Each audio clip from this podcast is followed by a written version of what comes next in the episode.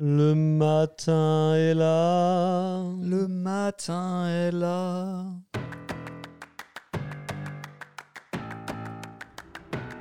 Le matin est là, le podcast qui vous propose de nous accompagner à la découverte du monde des coffee shops et de la pâtisserie.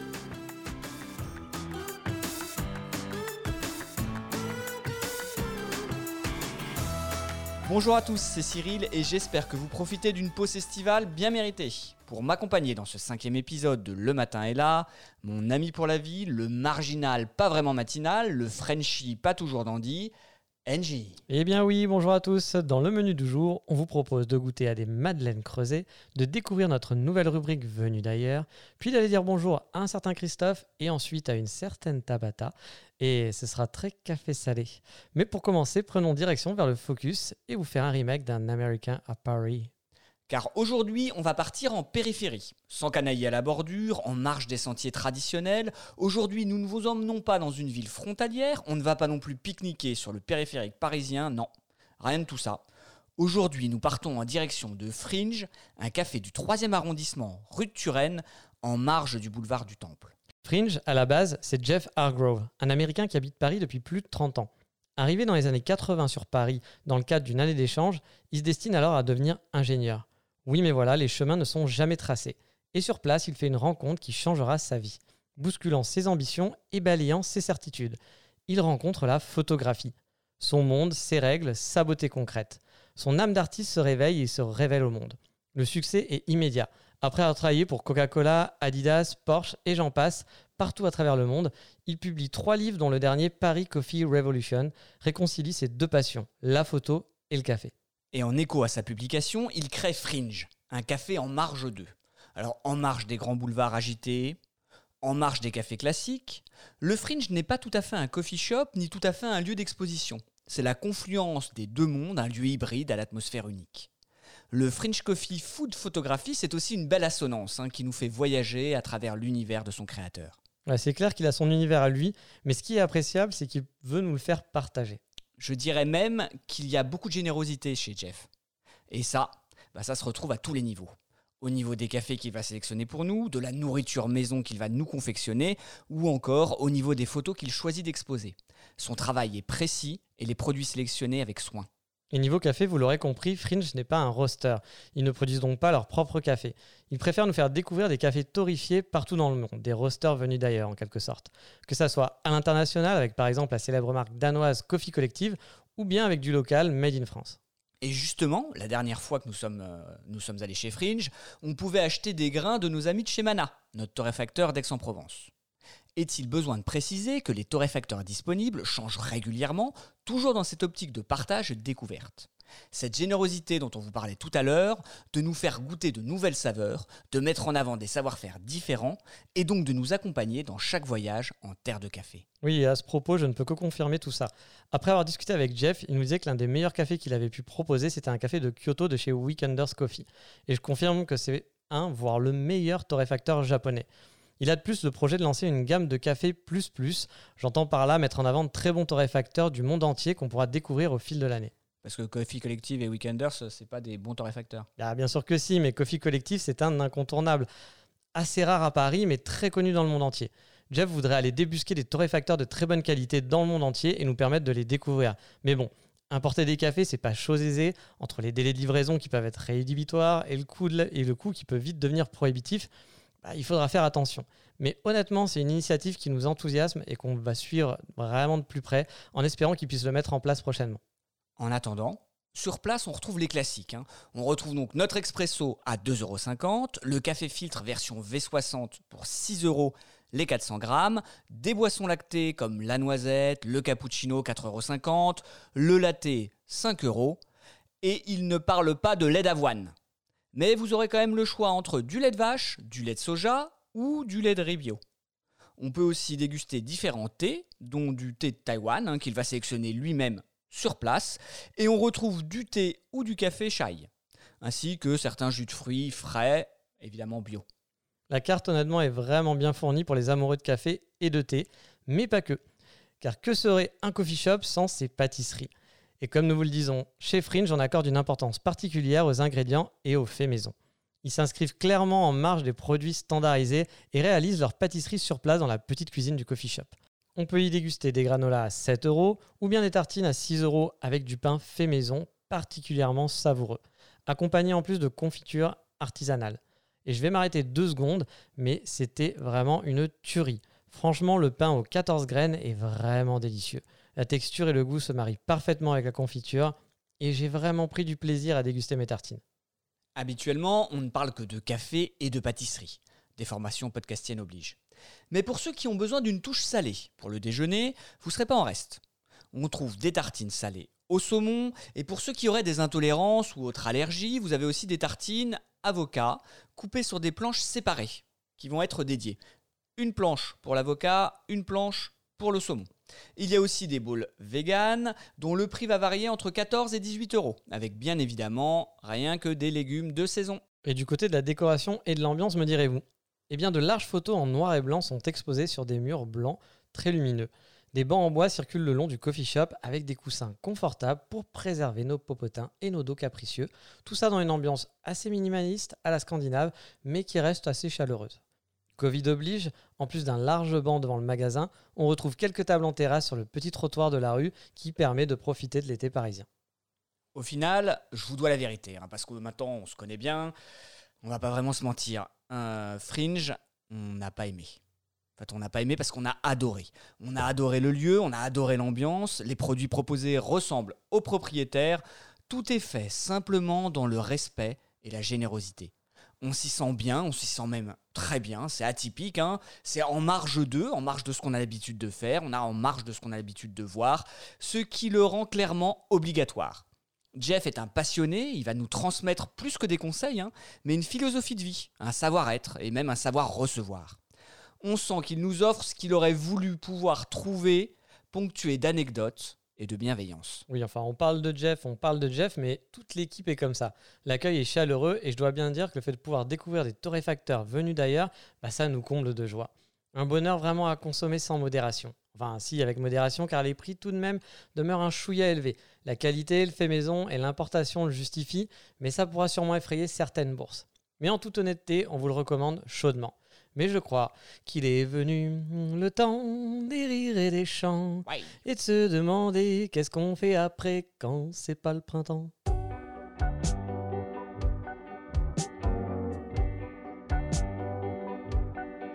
Voire même pendant le printemps en fait.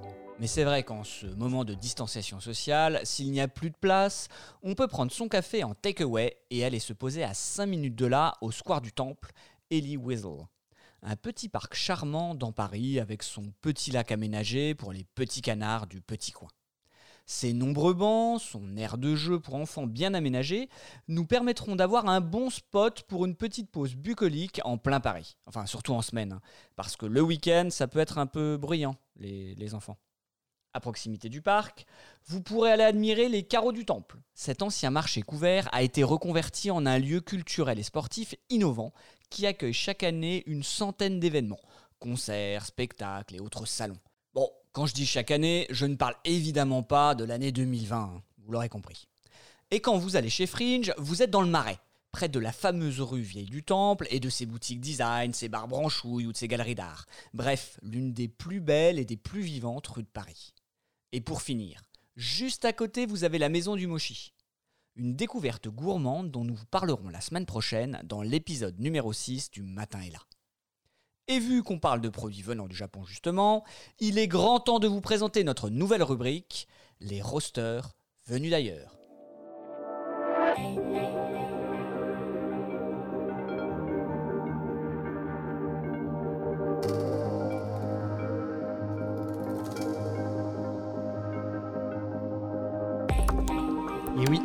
Nouvelle rubrique débarque dans le podcast. Et pas de Fox Mulder ni de Dana Scully, mais juste vos deux serviteurs qui vont mener l'enquête sur des rosters venus d'ailleurs. Et ouais, déjà qu'avec ce podcast, on vous apprend des trucs de ouf, là on repousse encore les limites pour vous faire découvrir des torréfacteurs décovidés venus de Mars et de Vénus. Franchement, vous êtes des putains de privilégiés. Euh, non, on n'en t'emballe pas en fait, euh, on a juste envie de varier les plaisirs et de tester des rosters en dehors de Paris tout simplement. Ah bah super, tu viens de casser tous mes effets. Donc oui, Oui, euh, on est allé très très très très en dehors de Paris et on va commander régulièrement du café torréfié dans le monde entier.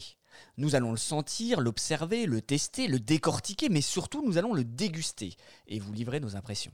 Exactement, et pour ce premier numéro, nous avons commandé un café de chez Goodman Roaster Kyoto, un coffee shop tout nouveau qui a ouvert ses portes en novembre 2019 à Kyoto, vous vous en doutez. C'est un coffee shop que j'apprécie particulièrement.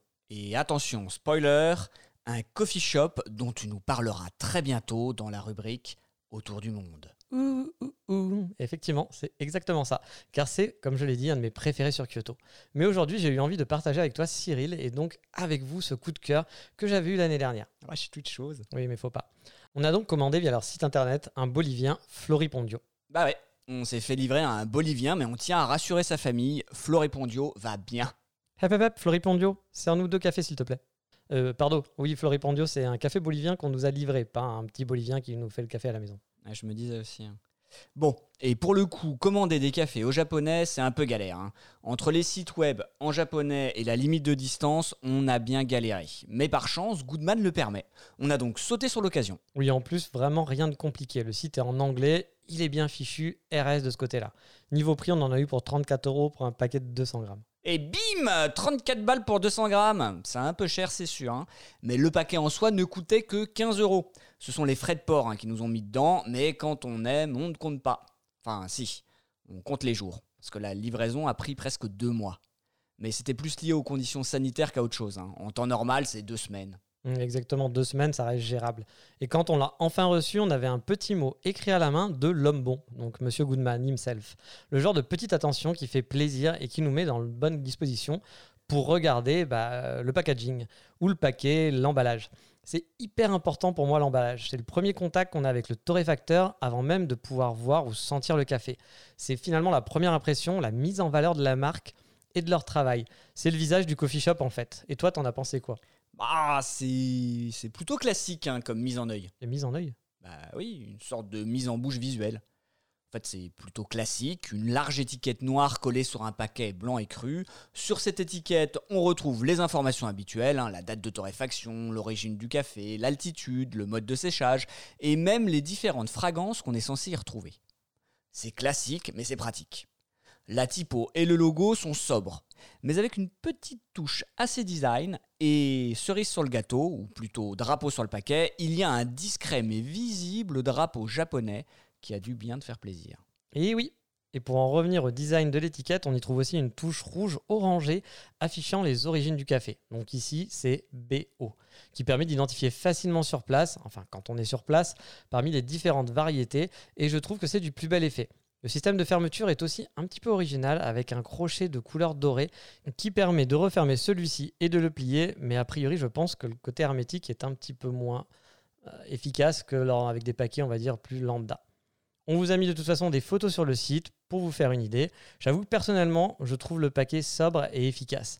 On ne va pas lui donner le prix du plus beau design, c'est sûr, mais on a connu pire. À vrai dire, c'est même dommage car ils ont une autre gamme de packaging toute noire que je trouve vraiment beaucoup plus jolie. Ouais, c'est dommage, mais la prochaine fois peut-être.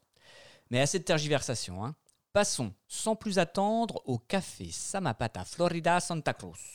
Et tu sais que l'un de mes plus grands plaisirs, avant même d'extraire le café, c'est de le sentir, de libérer les arômes sans même ouvrir le paquet, en expulsant l'air par la petite valve au dos du paquet qui permet au café de se dégazer tranquillement. Et oui, c'est le premier contact avec le café lui-même. Personnellement, quand j'ai mis mon nez dessus, que j'ai inspiré l'air, je me suis vraiment retrouvé à Kyoto. L'odeur était enivrante, chargée d'émotion et de nostalgie. Ça m'a rappelé presque deux ans de bons souvenirs, mais surtout c'était l'odeur d'un des cafés qui me l'a le plus charmé. C'est vrai que ce Floripondio, élevé, pardon, cultivé à 1710 mètres d'altitude, torréfié sur une Dietrich, en juin à Kyoto, dégage une saveur enivrante, même pour moi hein, qui n'ai pas pu le voir directement. Le café présente un subtil mélange sucré comme du sucre roux ou du miel et libère un arôme fruité de prune. Il est doux, il est rond, il est onctueux. Absolument. Pour ma part, j'ai retrouvé dans ce café des saveurs liées à l'umeshu. Alors l'umeshu, c'est un alcool de prune japonais que j'affectionne particulièrement. Et on trouve cette sensation en bouche, ce n'est vraiment pas pour me déplaire. Le café est équilibré et la torréfaction légère, hein, comme en atteste sa couleur plutôt claire. Et ça, bah, ça permet vraiment au café de libérer ses arômes fruités. Les arômes restent en bouche longtemps après avoir été avalés, et je dois bien dire que c'est l'un des meilleurs cafés que j'ai eu la chance de goûter. je te l'avais dit, j'apprécie tout particulièrement ce torréfacteur, c'était clairement l'un de mes préférés. J'ai eu la chance d'être là dès son ouverture, et je dois dire que j'ai encore été charmé par ce petit Bolivien qui a tenu toutes ses promesses. Ah, si ça continue, ça va devenir ta Madeleine de Kyoto Tu détournes un peu la Madeleine de Proust là, non? Et eh ouais, je me suis le creusé les moules pour la trouver celle-là, car c'est l'heure de la reco de la semaine.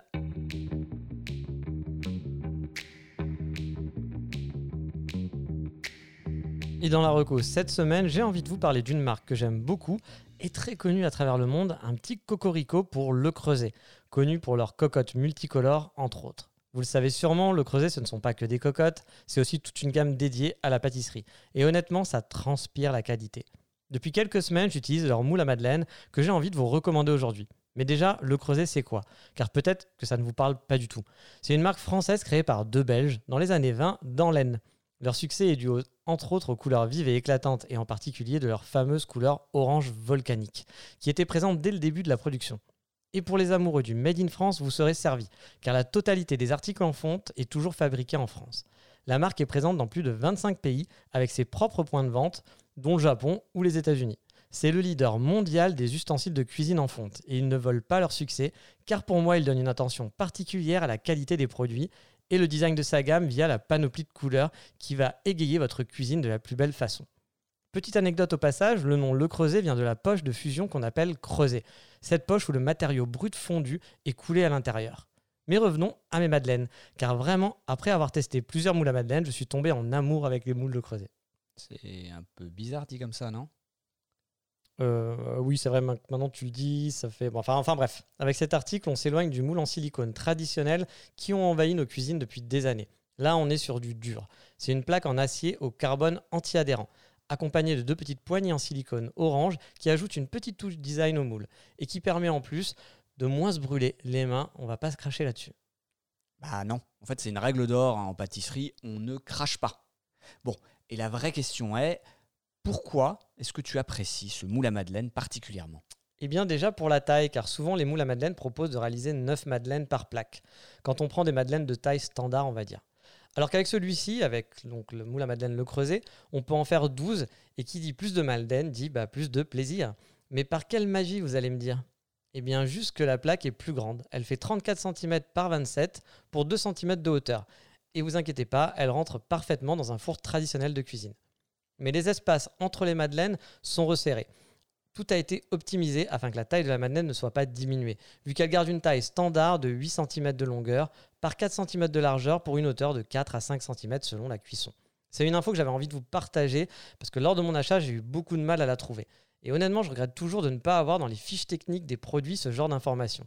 Car oui, avoir la taille du moule, c'est important, mais savoir la taille du produit démoulé, bah, c'est quand même la base. Et autre petite chose à savoir, le moule peut aller au congélateur si vous voulez congeler votre préparation, c'est un bon point. Le prix, lui, tourne aux alentours d'une trentaine d'euros. C'est un peu cher, mais la qualité et le fait de pouvoir faire 12 madeleines m'ont fait oublier rapidement ce petit surplus. Et je parlais de qualité, car oui, la réputation de Le Creuset n'est plus à faire. Là-dessus, c'est du solide, ça se sent. Et un point que j'ai particulièrement apprécié, bah, c'est le démoulage. Car c'est vrai que les moules en silicone sont top pour démouler et que souvent avec des moules en dur, bah, ça devient plus compliqué. Mais là, honnêtement, c'est incroyable dans la façon dont la madeleine se démoule. Pas besoin de graisser au haut, ça se démoule parfaitement et facilement. J'ai été vraiment bluffé. Bon, et c'est vrai que tes madeleines ont gagné en qualité avec ce moule, en tout cas moi je trouve, hein. que ce soit au niveau de la texture ou bien du moelleux, à l'intérieur on se régale. Après bien sûr tout n'est pas parfait avec ce moule. Perso j'adore faire des madeleines à coque avec des coques croquantes au chocolat et peut-être c'est dû à mon niveau en pâtisserie, mais quand j'ai voulu faire des coques de chocolat avec ce moule, eh bah, ça a été la catastrophe. Alors que les madeleines nature se démoulent vraiment très facilement, bien là, une fois passé au frigo, les madeleines avec leur coque étaient bah, indémoulables. La coque était totalement collée, ça a été une véritable boucherie pour les enlever, et tenter de pouvoir manger un bout de madeleine, c'était bah, quasi impossible. Ce fut vraiment la grosse déception. Si vous avez une technique spéciale pour ce cas-là, je suis preneur, mais perso, j'ai tenté plusieurs choses et toutes furent un véritable échec. Du coup, est-ce que j'ai arrêté d'utiliser ce moule? Eh bien, loin s'en faut. Mais je vous expliquerai pourquoi et comment j'ai contourné ce problème dans une vidéo publiée sur notre chaîne YouTube, où je vous mettrai aussi le moule en action ainsi que d'autres accessoires le creuset que j'ai en ma possession. Au passage, Le Creuset a refait son site il y a peu. Il est franchement bien fichu, joli, à l'image de ce qu'ils font. Et c'est un gros plus pour découvrir toute leur gamme. J'ai acheté mes accessoires sur leur site pendant le Covid et tout s'est super bien déroulé. La vente a été vraiment efficace, donc un bon point pour eux aussi de ce côté-là. Alors au final, est-ce que je vous le conseille de l'acheter? Eh ben, c'est un gros oui. Si vous avez le budget et que vous ne désirez pas faire des coques en dur, le résultat est vraiment efficace. La madeleine cuit parfaitement et c'est avec ce moule que j'ai eu les meilleurs résultats de madeleine en termes de forme, de texture et de moelleux et de facilité de démoulage. Bien sûr, si vous n'avez pas de budget, vous pouvez très bien partir sur des moules en silicone traditionnel, vous pourrez quand même faire de très bonnes madeleines. Et en parlant de partir, il est temps de prendre l'avion en direction de la ville où on mange des pastels des nata comme des chips pour dire bonjour à Christophe.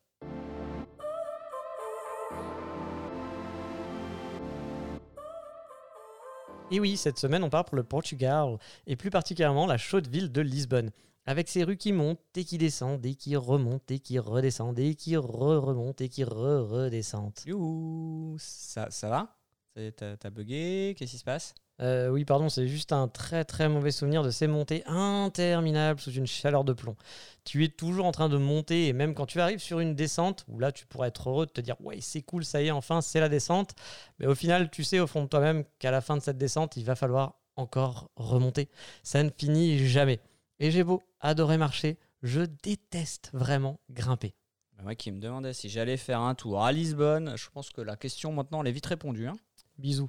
Enfin bref, on est à Lisbonne aujourd'hui. Je vais pas vous le cacher, c'est pas à Lisbonne que j'ai vu des tonnes de super coffee shops. Cependant, il y en a quand même quelques-uns qui valent vraiment le détour et celui dont je vais vous parler aujourd'hui, eh bien je l'avais particulièrement apprécié. Il s'agit de Hello Christophe. Alors, est-ce que le proprio s'appelle Christophe? Est-ce que le premier client s'appelait Christophe et qu'il n'avait pas encore trouvé le nom de son enseigne et que tout s'est débloqué dans sa tête en lui disant bonjour? Je ne saurais vous dire, mais à savoir que Christophe s'écrit K-R-I-S-T-O-F. C'est peut-être le frère caché de Philippe, F-I-L-I-P des To Be Free. Mais passons sur le nom, le lieu est vraiment chouette. On se retrouve avec un local dans une petite rue, avec une façade mignonnette rose pâle, composée d'une très grosse vitre encadrée dans des boiseries vertes foncées et d'une double porte du même acabit. À travers la première grosse fenêtre, on peut voir le comptoir et l'espace de travail des baristas et entreapercevoir l'ambiance vraiment sympa à l'intérieur. Bref, quand on passe devant, ça donne tout de suite envie de rentrer. Quand j'y suis allé la première fois, une fois passé la porte, se trouvait devant nous une très longue table où pouvaient s'asseoir, on va dire, une dizaine de personnes. Mais a priori, ils ont changé totalement la déco et ont enlevé cette table pour ajouter à la place bah, plein de petites tables design ainsi que des bancs. Je vous ai mis les photos de l'époque, c'était en 2017, ainsi que les photos de leur compte Instagram actuel pour vous faire une idée du changement sur la page de l'épisode. Les murs sont blancs, mais des étagères sont présentes tout le long des murs, présentant des tonnes de magazines divers et variés, venant de différents pays. Sur place, j'avais eu la joie de retrouver des magazines japonais comme Brutus par exemple, et honnêtement, j'étais aux anges de retrouver un petit peu de mon pays de cœur sur place. Le design est soigné, un mélange de verdure, de bois avec le mobilier, qui est vraiment design en passant, de céramique parfois via leur table basse, tout ça jonché sur un sol en béton brut. C'est beau, vraiment, c'est un lieu où il est plaisant de se poser. Et vous l'aurez compris, l'un des concepts de ce café, bah, ce sont les magazines. Vous pouvez découvrir une offre pléthorique de magazines venus d'ailleurs et des magazines à jour en plus. Vous n'aurez pas juste les numéros d'il y a trois ans d'un maga- magazine coréen perdu de je ne sais où. Non, non, non. Là, c'est vraiment appréciable. Ce n'est pas juste pour la déco, vous pouvez les feuilleter sur place en essayant tout de même de ne pas renverser votre tasse de café dessus. À gauche de l'entrée se trouve la petite enclave qu'on voit à travers la grande fenêtre et c'est là que la magie opère avec le comptoir. Et là aussi, bah, c'est beau. Un joli meuble tout en bois fait office de comptoir orné de diverses plantes. On retrouve derrière encore bah, des étagères, mais cette fois-ci, les magazines sont remplacés par des tasses et une végétation luxuriante. Un mot pour décrire tout ça, c'est joli, c'est joli, tout simplement. Il n'y a pas à dire, c'est décoré, agencé avec goût. Et le café dans tout ça, parce que ça reste quand même un coffee shop, eh bien c'était très très bon. Mon coffee shop préféré en ville après en avoir testé 4-5 que j'avais sélectionné avant mon départ après moult recherches. On y trouve parfois bah, des grains de chez La Cabra, célèbre torréfacteur. Bref, on vous sert pas du café Richard. Ou Ricardo, comme on dit là-bas. Enfin, plus sérieusement, en France, on fait l'éloge souvent du café Richard. Alors qu'en fait, c'est le pire cauchemar de tout aficionados de café. hein. Ils se sont incrustés dans tous les cafés vieille génération, les petits noirs qu'on prend sur le zinc, poussant les consommateurs à compenser la forte amertume de leur café dégueulasse par le rajout systématique et quasi obligatoire de sucre, toujours plus de sucre, encore plus de sucre. J'ai même parfois l'impression qu'on ne peut pas s'arrêter ou qu'on va s'arrêter que quand la, cuillère pourrait tenir droit dedans. Enfin bref, ils ont quand même largement favorisé l'émergence de la nouvelle vague de coffee shop et du café de spécialité. Et pour ça, j'aimerais leur dire merci Ricardo. Ah oui, t'as as quand même un sérieux problème avec les cafés Richard, toi, hein, je crois. hein. Bon, euh, quand j'étais chez Hello Christophe, le lieu était laptop friendly. La grande table, il faut dire, bah, s'y prêtait beaucoup. Mais maintenant, avec le changement de déco, je ne sais pas si c'est toujours le cas. Le lieu ayant moins de place assise, étant un peu plus aéré, peut-être que les laptops sont moins appréciés à tester. Niveau pâtisserie, car un bon café s'accompagne forcément d'une douceur, ça faisait le job. Je n'ai pas un souvenir extraordinaire, mais il y avait quand même de la qualité. On trouvait des croissants et autres pains au chocolat, ainsi que des cakes variés. Cependant, de mémoire, il n'y avait pas une quantité qui était folle. Je pense qu'ils sont vite en rupture de pâtisserie. Mais encore une fois, niveau goût, ça allait. On peut aussi déguster des plats le midi, des sandwichs et autres granola et toast habituels.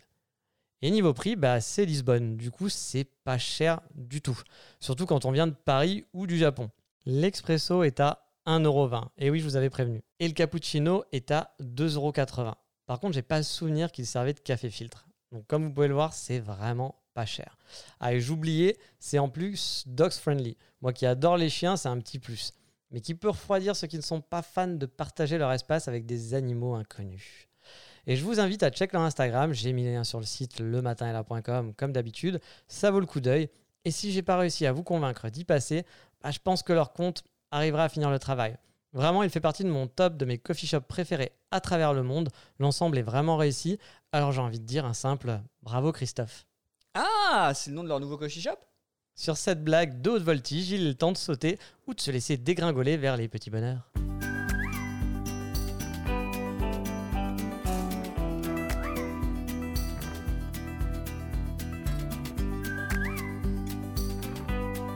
Mon petit bonheur de la semaine à moi, c'est une méthode. Non, c'est plus qu'une méthode, c'est un protocole. Ça fait tout de suite plus sérieux un protocole. Un protocole donc mis au point par Izumi Tabata, le doyen de l'école du sport et de la santé de l'université Ritsumeikan de Kyoto. Ah, toi, tu sais me parler, un nom japonais, la ville de Kyoto. J'ai aucune idée de ce que c'est, mais ça me plaît déjà. Izumi a découvert qu'un entraînement par intervalle était plus efficace et avait plus de bénéfices qu'un entraînement cardio traditionnel.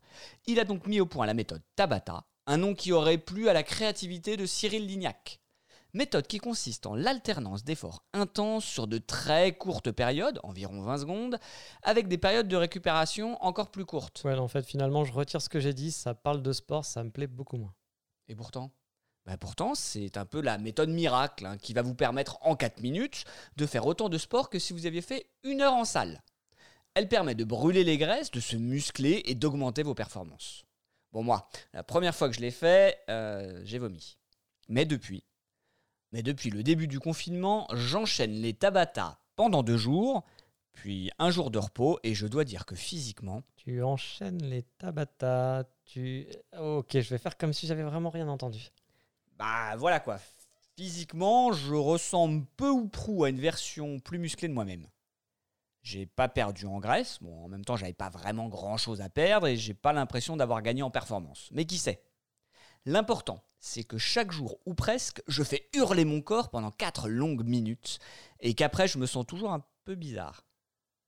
Bon, il n'y a pas comme quand vous faites du, jogging, hein, le moment béni où votre corps envoie des endorphines euh, pour vous remercier de le malmener. Là, c'est juste un temps de latence pendant lequel vous vous demandez pourquoi.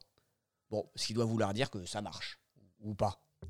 En lisant 2-3 articles sur la méthode, je me rends compte que j'y suis peut-être allé un peu trop mollo et que je vais devoir augmenter l'intensité. Mais bon, en attendant, mon petit douleur de la semaine, c'est cette appli que j'ai trouvée et qui me permet de séquencer tout seul l'enchaînement de mes 4 minutes de souffrance. Un vrai bonheur. Eh bien, moi, ma petite douleur, euh, mon petit bonheur de la semaine, c'est sur le thème de café salé. Hmm, on n'avait pas dit que les petits bonheurs, ça parlait ni de café ni de pâtisserie Eh bien, si, mais justement, je vais pas en parler, car malgré le nom, ça n'a strictement rien à voir avec le café. Non, Café Salé, c'est une collection d'artbooks des meilleurs illustrateurs francophones. À la base, c'était un forum qui regroupait beaucoup d'artistes. C'était même devenu la place de référence pour partager son travail, essayer de s'améliorer et parler de l'illustration en général. Fort du succès, ils décidèrent de lancer en 2017 un artbook qui s'appelait donc Café Salé, qui regroupait le travail des membres du forum. Excuse-moi, c'était pas en 2007 qu'ils ont lancé l'artbook? Si, exactement, 2007. J'ai dit 2017, autant pour moi. Le forum était le lieu de résidence des meilleurs illustrateurs francophones. Ça a donné un lieu à un livre d'une rare qualité. Puis huit autres ont suivi, Et vous savez quoi? Bah, J'ai les 8 et j'en suis pas peu fier. Chaque artbook réunit environ 150 auteurs par volume et fait la part belle au dessin. Pas de présentation des auteurs ou de blabla inutile, non, juste de sublimes images mises en avant, triées entre diverses catégories, que ce soit des personnages, des lieux, etc. Vous en avez vraiment pour votre argent. Chaque artbook est dense avec plus de 250 pages et pour un coût d'une trentaine d'euros.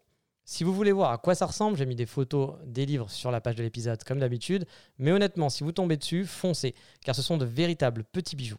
Pour moi, ce sont des trésors. J'ai pas voulu les vendre avant de partir au Japon. Ça fait partie des rares choses que je possède encore de ma vie précédente et je me délecte toujours de mettre mon nez dedans de temps en temps. Et eh bien voilà, on en a maintenant terminé pour ce cinquième épisode de Le Matin est là. Et n'oubliez pas, vous pouvez nous retrouver sur notre site internet Le Matin est là, sur notre compte Instagram ou Facebook. Et sur le site, on y rassemble l'ensemble des vidéos, des lieux tagués par NJ et aussi bien évidemment l'ensemble des épisodes déjà enregistrés. Et n'oubliez pas de partager cet épisode et les autres aussi, de mettre une bonne note sur Apple Podcast. Ça nous fait plaisir et ça permet de nous faire connaître. Et sur ce, on va vous dire à bientôt. Ciao, bye bye. Au revoir.